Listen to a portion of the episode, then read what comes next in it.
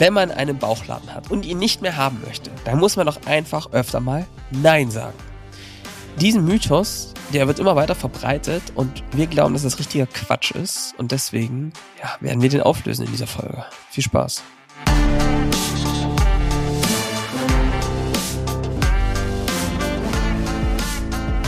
Willkommen zum Scaling Champions Podcast. Konkrete Tipps und Werkzeuge für die Skalierung deines IT-Unternehmens. Hier bekommst du komprimiertes Erfahrungswissen aus über 80 Skalierungsprojekten pro Jahr. Zusammengestellt von Johannes Rasch und Erik Osselmann. Und damit auch von uns ein herzliches Willkommen zum Scaling Champions Podcast mit Johannes und Erik und heute stellen wir uns äh, die Frage oder der Frage, wie sage ich denn im Alltag mehr Nein zu mehr Geschäft? Ja. Und ja, äh, ja und die, äh, ich muss dir ehrlich gesagt sagen, Erik, dass das äh, immer ganz witzig klingt, ne? Aber wir haben halt immer wieder Menschen, die sich bei uns melden, die ganz klar sagen, ey, yo, wir haben einen Bauchladen über die Jahre bekommen. Und der ähm, ist immer fetter geworden. Ähm, und das liegt daran, also ich habe jetzt wieder ein Beispiel gehabt, ne, dann dort zwei Leute auf einem großen Kunden, da noch einer auf einem Thema, die noch das Portfolio-Element, ne? Und, äh, und alles ist möglich in der IT. Als Systemhaus, als Individualentwickler kannst du alles machen. Und wenn du dann noch die Operations betrifft, ne, hast, dann fängst du da wirklich Dinger, so richtige Langläufer über mehrere Jahre. Und da gibt's jetzt schon ganz schlaue Menschen, die hören den Podcast 135 Folgen. Sind sogar mehr schon, oder, Erik? Ja, müssten, weiß nicht, 137. Oh. Ja, und die kriegen jede Woche gesagt, Leute, ihr müsst euch spitz aufstellen. Bauchladen, das ist wirklich ein Problem. Zeit gegen Geld. Ja? Und dann hören, gibt's so eine Schollensprüche draußen im World Wide Web, die sagen, du musst einfach mehr Nein sagen. Mhm. Ja? Und äh, ich finde das immer ganz witzig, äh, weil natürlich auch viele Unternehmer einfach sagen, ja, da müssten wir einfach mehr Nein sagen. Mhm. Ne? Wir müssten das eigentlich ablehnen. Wir könnten das zwar, aber wir müssen, dürfen das eigentlich nicht machen. Aber schon an dem Spruch hörst du ja, Erik, sie haben es ja trotzdem gemacht. Ja, und sie haben es ja trotzdem gemacht. Jetzt sind wir mal ehrlich, ne? Wir haben ja nun wirklich keinen Bauchladen. Also haben wir nun wirklich nicht. Wir sind sehr, sehr straight bei Kunden. Aber auch wir sind ja manchmal so, dass uns so Nein auch äußerst schwer fällt. Ne, und dass man so Sachen und Wege also auf dir, Erik. kommt. Was? Dir fällt das schwer. Mir fehlt. Ja, dir auch, Johannes Rasch, dir auch. dir noch viel mehr. Und dass man dann schon manchmal so denkt, ah, das wäre, das wäre doch schon interessant. Mensch, soll man das nicht probieren? Und so abtesten, ne? Du kommst auch manchmal in Meetings rein und sagst, wollen wir das nicht mal noch vertesten? Können wir das nicht machen? Das sind schon so Sachen, äh, da muss man, da hat jeder selber auch so sein Ding mit oder? Hat jeder so sein Ding mit, ja. Ist so. Das kann man so sagen. Ist Aber das, Erik, was ich eben ganz interessant finde, ist, man ist ja da ein bisschen wie in so einem moralischen Konflikt fast, ne? Das ist so ein bisschen wie, ich weiß, ich weiß, ich dürfte diese Schokolade jetzt nicht essen. Ich hab's trotzdem gemacht. Mhm. Ich weiß, ich dürfte diesen Kunden nicht annehmen. Das weiß man eigentlich schon, wenn man ihn abschließt, ne? Ich hab's mhm. trotzdem gemacht. Und im Nachgang sagt man immer, das hätten wir nicht machen sollen, ne? Aber man hat es ja trotzdem gemacht. Ja. Meine also, die Frage ist doch jetzt, ne, wenn du dir jetzt mehr vornimmst, Nein zu sagen, mhm. dann ist das doch einfach nur ein Vorsatz. Mhm. Dann ist einfach nur ein Vorsatz. Warum zum Teufel sollte das jetzt passieren? Ist auch nichts, was wir psychologisch gesehen gut können. Also sich vorzunehmen, man macht etwas nicht, ist psychologisch so das Schwierigste, was man überhaupt machen kann. Ne? Also jeder, der jetzt zum Beispiel Raucher ist, ne, oder oder sein Sahnetörtchen nach dem nach dem Abendessen noch liebt, der weiß, dass das Nein sagen das Schwierigere ist, als ja. lieber was zu verfolgen, was ich mit Ja, Ja, Ja die ganze so. Zeit entgegnen kann. Also, Erik, ist die Sackgasse der Woche. Du musst mehr Nein sagen. Ja? Wenn du Bauchladen hast, musst du mehr Nein sagen. Das ist Bullshit. Das ist Bullshit. Ich weiß, das wird überall propagandiert, ja? Das ist Bullshit. Wenn du das so versuchst, das hast du bestimmt schon versucht, der wirst damit nicht weiterkommen. Mhm. Jetzt wird sich der eine oder andere denken, hä, sind die jetzt vollkommen doof? Wie soll es denn sonst gehen? Das denkt man sich aber auch oft bei dem Podcast, muss man Das denkt man sich oft bei dem Podcast. Verstehe ich auch. Verstehe ich auch. Aber so wird es offensichtlich nicht funktionieren. Weil wirklich die ganzen Leute, die sich bei uns melden, alle das wissen, dass man mehr Nein sagen muss, aber sie es nicht tun. Und jetzt müssen wir uns mal angucken, warum. Weil ich habe nämlich eine These, warum das nicht passiert. Oh, ich liegt auch. nicht daran, dass die Leute nicht willensstark sind. Liegt nicht daran, dass sie doof sind. Weil das ist ja eigentlich doof, wenn man mehrfach den gleichen Fehler macht. Das ist ja doof. Ne? Das liegt an was anderem. So, warum machen sie das? Also, wenn man sich jetzt in so eine Situation begibt, ja, du hast ein IT-Unternehmen, das ist vielleicht 30, 40 Leute, und du weißt, eigentlich müssten wir Kunden immer wieder das Gleiche verkaufen. Ja? Das, was wir nämlich schon mal gemacht haben, die Expertise, immer wieder das Gleiche tun. Und das ist das absolute Ziel. Und da steht auch jeder dahinter. Da würde jeder sagen, genau so ist es. Aber jetzt ist es nun mal so, dass ihr, vielleicht das Unternehmen, vielleicht viel Geschäft über Empfehlungen bekommt. Ja? Und da kommt jetzt jemand, der sagt, also, das mit diesem Integrationsprojekten, ne? Das ist alles ganz, ganz geil, ja? Aber wir müssten eigentlich mal unser, unser äh, ERP-System gewechselt bekommen. Macht ihr auch ERP-Systeme? Ja? Veränderung. Oder zu sagen, ey, na klar, ich weiß, ihr macht irgendwie, ihr baut ähm, Plattformen, Marketplaces, ja, für große B2B-Unternehmen, aber könnt ihr uns auch ähm, so einen kleinen B2C-Shop bauen? Ja? Oder eine Website. Ja? Eine neue. Hm. Jetzt gibt es zwei Probleme. Also jetzt müsste man, jetzt, jetzt wäre der Moment, ja, jetzt könnte man den großen Trigger haben oder irgendjemand kommt rein mit so einem Hammer und haut ihm eben auf den Kopf und sagt, warte, jetzt ist genau das Problem, wenn du jetzt sagst, ja, na klar können wir das, ist das zwar erstmal Umsatz, aber das tut dir dann hinten so sehr weh, mhm. dass du davon hättest drei Kunden mit dem gleichen Bedarf in der gleichen Zeit und mit dreifachem Umsatz bedienen können. Mhm. So, ja? Und trotzdem rutscht es reflexartig aus einem Munde heraus. Ja. Selbst nach langer interner Diskussion. Entwickler sagen, nee, das können wir nicht tun. Ja? Projektleiter sagen, wie zur Hölle, das jetzt noch drauf. Entsteht trotzdem ein, ja, ja, das kriegen wir schon irgendwie hin. Woran liegt das, Erik? Ich bin ja gespannt, was du sagst, aber ich habe ne, ich hab eine Theorie dazu. Es gibt, glaube ich, es gibt, glaube ich, so ein paar Ideen, äh, die man, oder so ein paar Gründe. Ich glaube, einmal ist es auf jeden Fall, dass wenn jemand auf einen zukommt, der eine Empfehlung zum Beispiel hat, der sagt, das könnt ihr doch auch, dann fühlt sich dann ja trotzdem geschmeichelt. Ne? Also wenn jetzt jemand kommt und sagt, Mensch, ey, was ihr, jetzt bei uns zum Beispiel, was ihr für IT-Unternehmen macht, kann ich ja. das nicht auch machen mit meinem Schuhladen? Das ist so cool, ich würde das auch gerne machen. Ich sehe das davon aus. Mensch, unser Softwareanbieter, der hat das auch gemacht mit euch. Können ja. wir das nicht auch machen? Ja. Und du denkst dir dann natürlich, na, ja Mensch, ist doch cool. Da findet einer deine Arbeit gut. Da möchte einer genau das haben, was man macht. Und der sagt doch preismäßig, das passt alles. Das ist doch super. Also da könnte ich doch eigentlich, da könnte ich das doch sagen, oder das mache ich dann auch und sage, ja, na klar, los geht's. Aber eigentlich schmeichelt's einen dann nur und man denkt, in sein Belohnungssystem, in sein ganz persönlichen menschlichen Belohnungssystem und nicht mehr in dem, was der Firma, was dem Unternehmen wirklich was nützt und was einen nach vorne bringt. Und das ist, glaube ich, so ein der ersten äh, Hindernisse und Hürden schon, die zu so einem Ja oder Ja führen können. Ja. Und also das heißt, ne, ihr seid doch die Alleskönner, ihr seid doch die Möglichmacher, ne?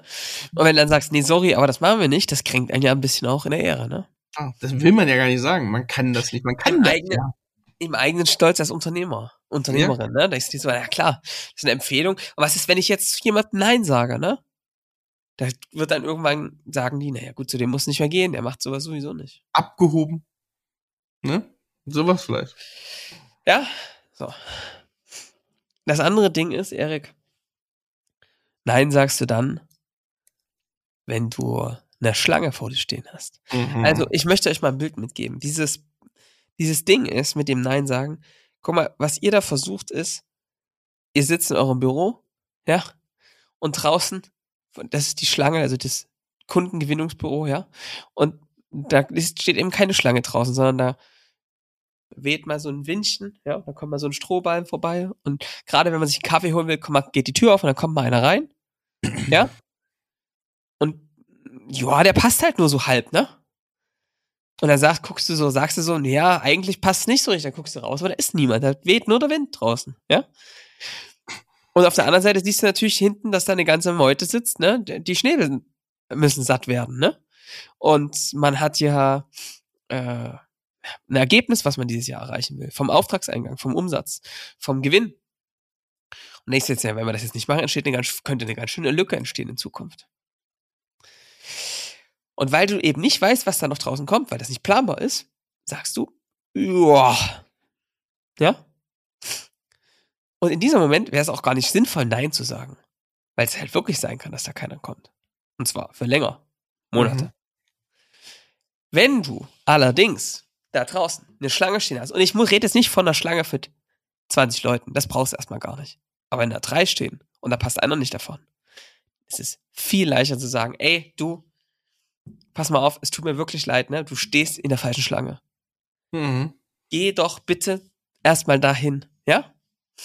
Und helf und, und sprich mit denen. Und guck mal, ob das nicht besser passen könnte.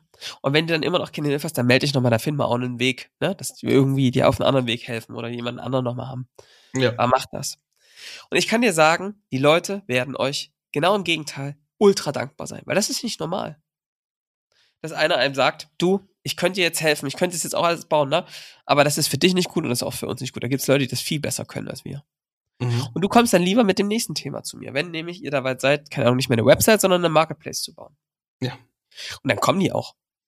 Weil die nämlich gelernt haben, dir geht es nicht um schnellen Gewinn, sondern um echten Nutzen. Du schiebst den Kunden nicht einfach rein, weil du jetzt mal Geld brauchst, sondern du willst ihnen dann helfen, wenn du wirklich einen Effekt haben kannst. Und das ist cool. Das macht ein Trusted Advisor. Das geht aber nur dann, wenn dort eine Warteschlange steht. Eine kleine. Schlänkchen. So. Ja. Mhm, mh, mh. Und ich glaube, das sind die zwei hauptentscheidenden Punkte. Empfehlung, guter Leumund und es ist natürlich tatsächlich theoretisch alles möglich. Dann dieses Thema mit der Warteschlange. Und der dritte Aspekt ist noch, Erik, wir Menschen können eins nicht. Opportunitätskosten abschätzen. Mhm, ja. Wir sehen Kosten immer nur, wenn sie entstanden sind, in rückwirkend. Aber Opportunitätskosten mhm. können wir nicht abschätzen. Ja. Das heißt, was es wirklich kostet, dass deine Leute voll sind, dass du ins Troubleshooting rein musst, dass dein Sales nachnavigieren muss, dass er nachverhandeln muss, individuelle Angebote bauen muss. Diese ganzen Kosten sieht man erstmal nicht. Man sieht nur den Umsatz. Ist so. Aber diese Kosten für diese individuelle Geschichte, in der Vorbereitung, in der Planung, die sind so hoch, dass wenn du das richtig machst, du wahrscheinlich zwei richtige Kunden dafür gewinnen könntest. Mhm. So, und weil wir diese drei Dinge zusammenkommen, ist es nicht sinnvoll, Nein zu sagen. Wie macht man Und selbst wenn du die kennst, ist das sicherlich ein erster guter Schritt, ne? Mhm. Aber warum ist dieses Nein sagen das Problem? Ich sag's euch ganz klar. Nein sagen ist aus einer Passivität heraus, finde ich. Mhm. Also was damit ja gemeint ist, ist, es kommen Empfehlungen auf einen zu und man sagt dann zu welchen Nein und zu welchen Ja, ne? Und ich glaube, daran liegt der Denkfehler. Wenn du in dieser Haltung bist, wirst du das Problem nicht gelöst bekommen. Du wirst es nur dadurch gelöst bekommen, indem du Ja sagst zu manchen Dingen, ganz bewussten Dingen. Ja. Und dein Unternehmen darüber formst, welcher Input reinkommt und du dafür sorgst, dass es deutlich mehr Input wird und mehr vom Gleichen. Weil dann ist es nicht aus so einem Mangel heraus, ja, das Schlechte oder nix, ja, sondern aus, ich habe so viele Opportunities, ich muss mir jetzt, ich suche mir jetzt die besten raus. Ist das von heute auf morgen getan? Nein, das geht nicht von heute auf morgen. Und alle, die das versprechen, ähm, ja, kann sein, vielleicht, ne, aber ich erlebe das anders. Es ist ein Weg, sowas aufzubauen, so eine wirklich replizierbare Kundengewinnung für große Opportunities. Aber es ist etwas, wozu man aktiv Ja sagen muss. Das fällt auch nicht vom Himmel übrigens. Sowas das ist das anstrengendste, was es gibt im Unternehmertum, finde mhm. ich. Aber es geht darüber zu sagen, ich werde jetzt nicht mehr aus einem Mangel sagen, mir vornehmen, mehr Nein zu sagen, weil das ist Quatsch, sondern ich werde aus einem Situation des Überflusses mehr Ja sagen zu Dingen. Und, da kommt noch was hinzu, du musst ja das Nein nur richtig übersetzen. Du musst das Nein wenn ich das sage, also ein Nein zu ähm, einer Opportunität ist ein Ja zu deinem Weg, den du eingeschlagen hast. Ne? Das ist ja wichtig. Weil ja. dann macht das halt auch noch mehr Sinn. Also mit jedem Nein kannst du lächeln und sagen, geil, jetzt habe ich wieder einen Schritt getan noch zielgerichteter, noch fokussierter, noch standardisierter meinen Weg zu gehen und meine Kunden so abzuarbeiten, dass sie möglichst viel Gewinn dadurch erzielen, wenn ich mit denen arbeite. Das ist halt wichtig. Und ich glaube, Johannes, ähm, mir wäre nochmal wichtig, dass du vielleicht erzählen könntest, wie schafft man das denn, so diese nicht abschätzbaren Opportunitätskosten so ein bisschen einzuordnen? Und wie kann man sich da vielleicht so ein paar Sicherheitsstränge einbauen, weil das kann ja auch passieren bei Kunden, die vielleicht zu 80 Prozent, 70 Prozent passen wo ich eigentlich ein Ja sagen müsste, ne, die aber nicht komplett passen. Und dann aber erst merke, Mensch, die verstopft mein System. Das kann auch passieren, gerade wenn ich eine Warteschlange habe, dass ich dann im System auf einmal ein paar Kunden habe, die eigentlich so ganz okay gepasst haben, aber die Warteschlange vielleicht noch nicht so lang und jetzt auf einmal das ganze System so ein bisschen ins Wanken bringen, weil sie doch viel mehr Aufwände kosten, als ich eigentlich gedacht habe. Wie schafft man sich da so eine, so eine Kontrolleinheit zu bauen? Also ich würde das, glaube ich, erstmal im Nachgang sich betrachten und sich dafür ein mhm. Bewusstsein schaffen. Ich würde mir erstmal angucken, was haben uns denn diese ganzen Eskalationen eigentlich gekostet, dieser ganze Aufwand, den wir hatten, als wir dachten, das ist jetzt die neue skalierende Idee, die wir mal mit einem Kunden umsetzen, da übelst reingebuttert haben in irgendwelche Kooperationen und Dinge und das aber dann nie so richtig zum Fliegen gebracht haben ist eben ganz oft so, Erik, dass viele diesen so einen Business Development Prozess starten mit solchen Kunden, ne, auch unter dem Versprechen, dass es da ganz viele davon gibt, ja. Manche sogar Kunden das machen, die sagen dann also, na, wenn ihr das mit uns macht, dann bringen wir euch in die ganze Branche rein, ja, und ein übelster Aufwand entsteht, aber nie so richtig das amortisiert wird, weil das nicht in der Realität stattfindet. Mhm. Und ich würde mir das einfach mal retrospektiv klar machen, was das gekostet hat. Ja. Und daran sieht man das einfach, was man selbst für Aufwände hatte, diese Partnerschaft anzustoßen, was man für Aufwände hatte, sowas individuell zu bauen, was dadurch entstanden ist. Und ehrlich gesagt, ist das überhaupt nicht irgendwas konzentriert. Setzt eure Fokus darauf, eine wiederholbare Kundengewinnung aufzubauen. Und damit könnt ihr dann zu skalierenden Ideen Ja oder Nein sagen. Das ist der viel, viel bessere Weg einen Überfluss vorne in der Pipeline zu haben, ist das erste Ding, was ich machen würde, bevor wir hier richtig anfangen, skalierende Produkte und so aufzubauen. Weil dann kannst du, hast, egal was dann passiert, ja, kannst du das übertragen auf so ein skalierendes Angebot, ja. Aber so eine wiederholbare, planbare Kundengewinnung aufzubauen. Es muss nicht mit Ads und so sein, aber dass es in der eigenen Hand liegt und dass es, dass man darin wirklich gut wird, das ist der Weg, um einfach zukünftig ähm, sich schlanker aufzustellen. Und das ist eben eine Illusion, dass du sowas von heute auf morgen veränderst, sondern du machst es, wir machen das darüber, dass wir mehr neue Kunden, die aus der gleichen Gruppe kommen, aufs Unternehmen bringen. Und dadurch entsteht automatisch Homogenität. Das ist der viel bessere Weg, als in einem Mangel was zu vom, was rauszuschneiden, ja, ähm, den Kuchen einfach größer zu machen und zu sagen so, und alles, was jetzt neu kommt, kommt in einem gewissen gewissen Homogenität aufs Unternehmen drauf. Das ist der viel schönere Prozess, weil es ein positiver Wachstumsprozess hat, statt ein Schrumpfenprozess ist. Und damit wirst du es auch viel leichter in der Argumentation haben. Und Opportunitätskosten spielen dann trotzdem noch eine Rolle, aber du würdest dann eben Opportunitätskosten erst eingehen, wenn du weißt, ey, guck mal, diesen Bedarf, den wir da gerade angehen wollen oder dieses, diese Lösung, da haben wir jetzt aber auch gemerkt durch die Gespräche, dass es das irgendwie auch echt wiederholbar gibt. Und dann lohnt sich Opportunitätskosten, weil du weißt, ich habe die jetzt einmal für eine Entwicklung des Angebotes, für eine, äh, keine Ahnung, für, einen Marketingprozess, der wiederholbar die Kunden liefert. Aber ich weiß auch, dass ich, weil ich ja irgendwie Wunschkundengespräche geführt habe, dass ich das locker wieder reinbekomme. Und äh, Opportunitätskosten zu kennen und realistisch abzuschätzen, ist eine ganz wichtige Aufgabe, weil du es damit schaffst, ähm, Verschwendung zu reduzieren. Ja. Cool. Ähm, Braucht man noch was, Johannes, zum mehr Nein sagen? Fehlt nee. noch irgendwas? Also ich Oder würde halt wirklich rasche Zusammenfassung sagen.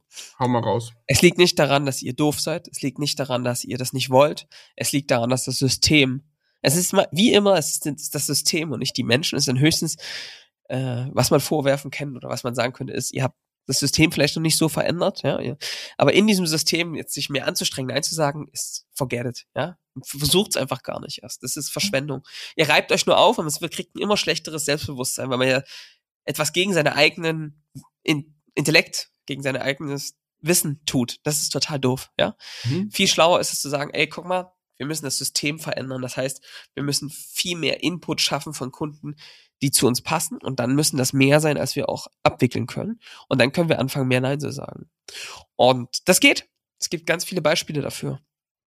Und dann äh, ist es viel leichter, äh, mit den Kunden äh, auch ganz ehrlich Gespräche zu führen, sagen, ey du, das, da gibt es andere, die passen da besser. Dann könnt ihr euch sogar noch eine Empfehlungsprovision holen, wenn es richtig gut läuft. Ja, dann macht ihr sogar Umsatz, ohne irgendwas zu tun. Und äh, ja, das ist also ein kleiner Nebeneffekt, der aber euer Portfolio sauber hält. Also sucht euch dann irgendwann Partner, die immer wieder das gleiche Problem auch wirklich gut lösen können. Die werden zurückkommen, die Kunden. Ja. Und sorgt eben dafür, dass ihr diese aktive Kundengewinnung in den Griff bekommt, weil das ist der wirkliche Weg aus dem Bauchladen, nicht Nein zu sagen. Das ist Bullshit. Ja. Sehr gut, Johannes. Ähm, haben wir es, so, Aufgabenstellung ist, Opportunitätskosten klar zu machen, ja, sich klar zu machen, was hat es eigentlich gekostet, dieses ganze Ja sagen bisher, ja, zu ganz vielen Dingen und sich dann nochmal klar zu machen, ey, wenn wir, guck mal, wenn wir das jetzt investieren würden, um Kundengewinnung richtig aufzubauen, dann hätten wir es wahrscheinlich schnell und würden auch gleichzeitig viel ruhiger schlafen. Was auch zur letzten Folge gut gepasst hätte. Stimmt. Das könnt ihr uns gern senden an podcast at scaling-champions.com. Was vielleicht auch interessant ist, ähm, wie oft sagt ihr vielleicht im Verhältnis auch Nein? Also wie oft äh, schafft ihr das? Ist ja immer, immer ein Faktor, wenn man äh, das schafft, dass tatsächlich oft Anfragen kommen, die vielleicht gar nicht aus euren Zielgruppen, Kerngruppen, Wunschkundengruppenbereich kommen, äh, zeigt das ja oft, dass vielleicht eure Marktdurchdringung gut ist und dass ihr ein attraktives Angebot geschaffen habt. Und dann könnt ihr trotzdem öfter Nein sagen, habt aber gleichzeitig so eine gewisse Reputation, die ihr sichtbar habt nach außen. Und das hilft ja auch manchmal. Also oft Nein sagen äh, kann auch Vorteile haben und kann auch so ein bisschen den Check-up machen, ob ich draußen am Markt gut unterwegs bin. Ja. Ähm, Johannes, Hast du was aus der Feedback-Ecke vielleicht noch? Äh, äh, ja, aber ich würde ehrlich gesagt das gerne nach hinten stellen und das nächste Mal machen. Denn, okay. Erik, ich habe kulinarisch wieder zugeschlagen. Du hast kulinarisch zugeschlagen, Johannes. Warst du denn wieder im Urlaub? Nee, ich fahre nicht so oft in Urlaub, Erik. Mm -mm. Nee, ich war kurz auf Mallorca, nur mm um mhm. zu kochen. Kurz, nur aber nur. genau, Gastkoch. ich eat your own dog food, Erik. Mhm. Ja? Ja, ja, ja, Wenn wir erzählen Freiheiten ja, von überall aus und so, dann ja, ja auch. Nee, das, das. Ähm, auf Mallorca, ähm, er hat eine Finca und es wurde gegrillt am Pool. Also ist, glaube ich, auch eines meiner. Ich merke, das ist immer wieder, da fühle ich mich sehr, sehr wohl in der Rolle ja. am Grill, äh, ja. am Pool, im mediterranen Lande unterwegs zu sein und ein, ja. ein oder zwei Flaschen Wein zu trinken dabei. Das ist schon, ja, passt. Ja. Und was wir gemacht haben, wir haben eine Meeresfrüchte äh, Barbecue gemacht. Ja. Und äh, also erstmal muss man sagen, diese äh, mediterranen Supermärkte sind einfach ja der absolute Oberhammer. Gerade ja. auf Mallorca. Es ist äh, ein Traum. Und wir, ähm, es ist nicht nur A, super günstig, das, die Meeresfrüchte. Es ist einfach auch noch mega frisch und echt richtig krasse Qualität. Und was es da gab, ist, ähm, ich habe Wolfsbarsch gemacht. Mhm. Äh, Dorade. Mhm. Ähm, die beiden habe ich einfach äh, Petersilie, Zitronen, Zitronenschalen gerieben, Petersilie, Knoblauch, alles rein in den Bauch, Salz, Pfeffer richtig kross eingerieben und dann einfach auf dem Grill. Und dann habe ich Sardinen gemacht, mit gefüllt mit Weintrauben. Mhm. Es gibt ja, ich weiß nicht, Erik, ob du das kennst. Ich glaube, das kommt so ein bisschen aus dem, ich glaube, das ist auch Sizilien so die Ecke, da will ich, will ich mich jetzt gar nicht zu weit rauslehnen. Ähm, ich habe das auf jeden Fall in Italien gegessen oft. Ähm, das ist so diese Idee, äh, mit Mandeln, Pinienkernen, Rosinen, die Sardellen zu füllen. Also okay. so eine, äh, mit so eine süßliche Füllung hast. Ich glaube, das mhm. kommt so aus der Marokko-Ecke, aber das ist jetzt ein bisschen. Nie, noch nie gegessen. Okay, klingt aber sehr spannend. Mega krass. Also das ja. Süße mit diesem, da ist ja ganz viel Umami in so einem, mhm. ne? Und ja, ja. Wumms in so einer Sardelle oder Sardine, ja. Und da, das ist gefüllt, also das kann ich nur empfehlen. Und mhm. dann zu habe ich noch ähm, Gambas gemacht auf dem Grill. Und mhm. Pulpo. Octopus. Ja, ja. Hätte ich fast einen riesen Fehler gemacht. Ich habe zum Glück nochmal geguckt. Ich hätte ihn fast so auf den Grill gehauen. Ja. Das macht man nicht. Kochen. Kochen? Ja. Das war aber haarscharf.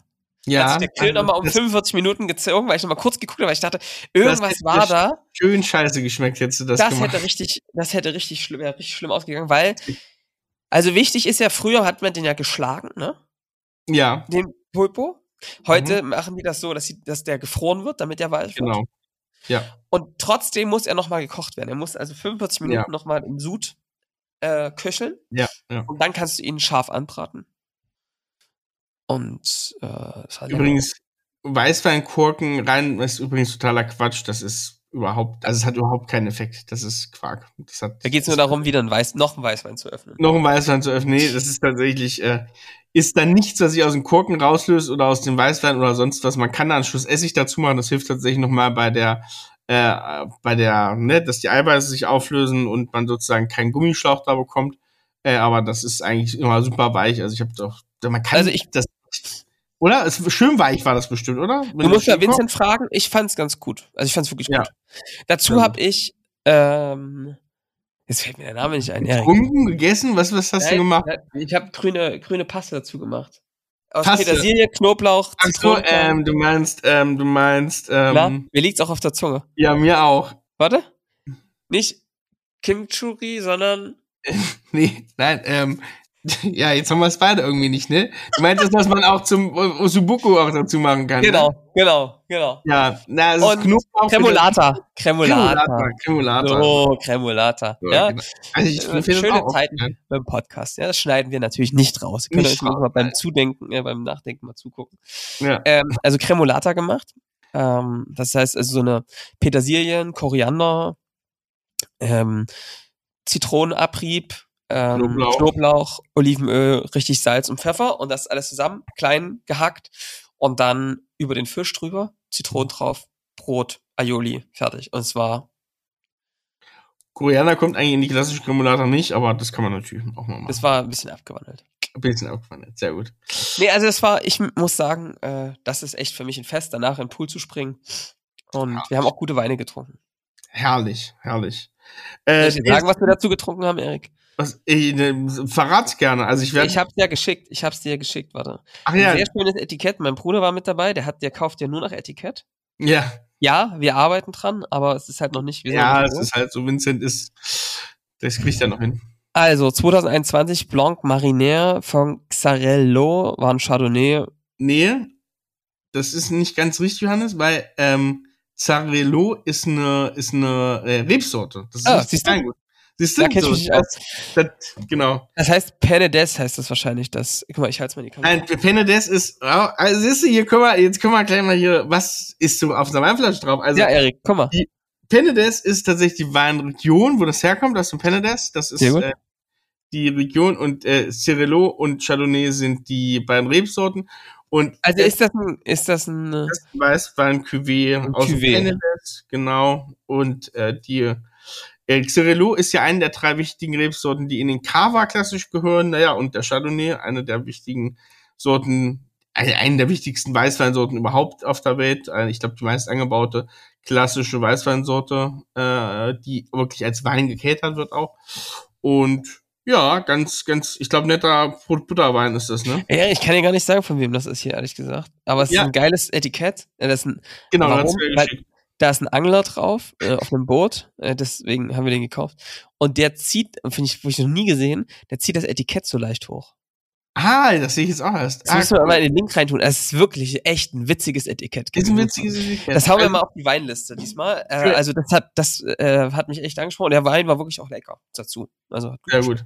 Ich meine jetzt noch, wenn ich das gemacht hätte, das Essen, dann hätte ich natürlich was Sprudeliges dazu genommen. Ja, hatten wir auch. Wir hatten auch eine Frizzante. Ah ja, okay, okay. Na, Aber ich weiß nicht mehr, was das war.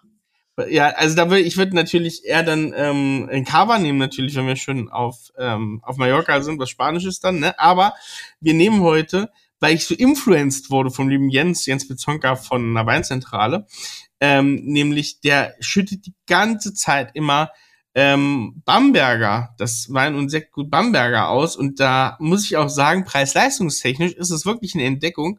Ich habe hier mal einen für die Weinliste mitgebracht, den hatte ich kürzlich bei ihm.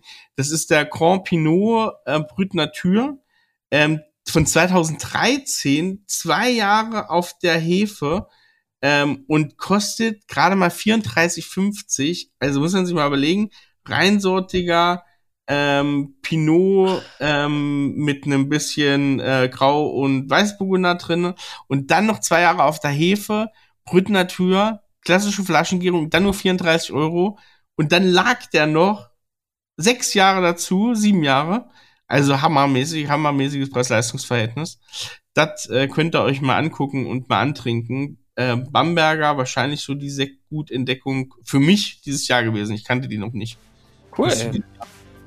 Ähm, genau, hauen wir euch drauf. Ähm, ansonsten würde ich sagen, wir hören uns in der nächsten Woche wieder. Da ist bei uns auch äh, Joe Fix und ganz viel los und da werden wir euch mal ein bisschen berichten, zumindest vielleicht aus den Vorbereitungen. Ja, ähm, ja bis dahin, macht's gut. Wir hören uns. Vergesst nicht bewerten und teilen. Bis dann. Ciao, ciao.